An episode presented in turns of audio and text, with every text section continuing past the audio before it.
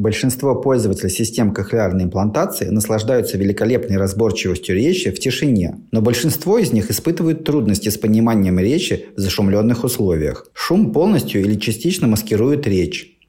Многие пользователи в такой ситуации отмечают, что они слышат, но не понимают, о чем идет речь. В шуме происходит ослабление звуковых формат, которые определяют разборчивость речи. Фоновый шум мешает пользователю понимать то, что говорят. В этом аудиоподкасте я расскажу, как технологии направленного микрофона в речевом процессоре Sonet 2 от компании Midel может значительно улучшить слышимость в шуме. Для того, чтобы понимать, в чем заключается различие в работе микрофоном, мы рассмотрим, как человек с нормальным слухом воспринимает звуки. Звуки мы воспринимаем с помощью двух ушей. При этом ушная раковина служит акустическим фильтром, изменяющим свои характеристики в зависимости от направления источника звука. По своей форме она имеет своеобразные завитки и больше открыта спереди, чем сзади.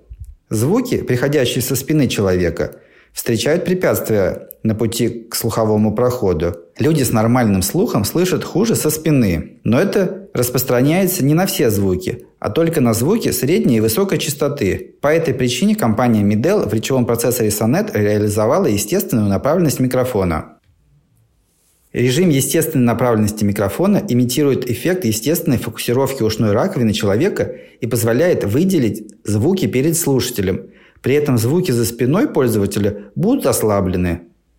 Режим естественной направленности микрофонов стал возможен благодаря использованию в речевом процессоре Sonet системы из двух микрофонов. Этот режим оптимален для большинства повседневных акустических ситуаций. Но что делать, например, когда появляется источник шума, который передвигается относительно пользователя? С этой проблемой справится режим адаптивной направленности микрофона.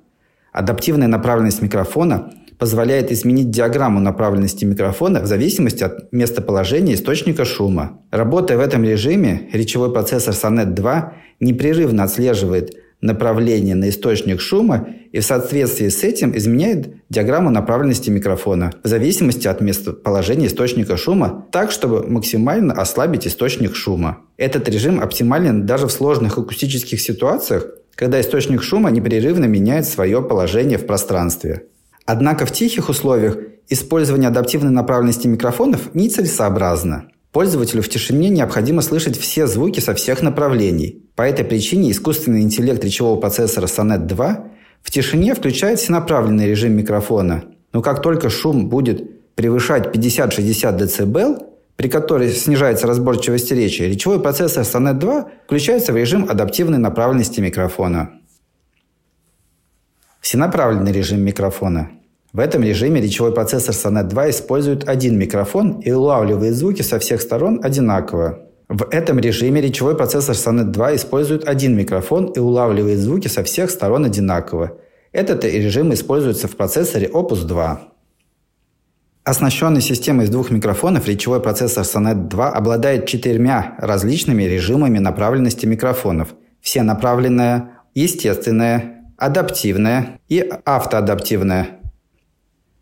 Адаптивная направленность микрофонов существенно улучшает восприятие речи в шуме, поскольку источник речи и шума разнесены в пространстве, а режим естественной направленности микрофона имитирует эффект естественной фокусировки звука ушной раковины человека.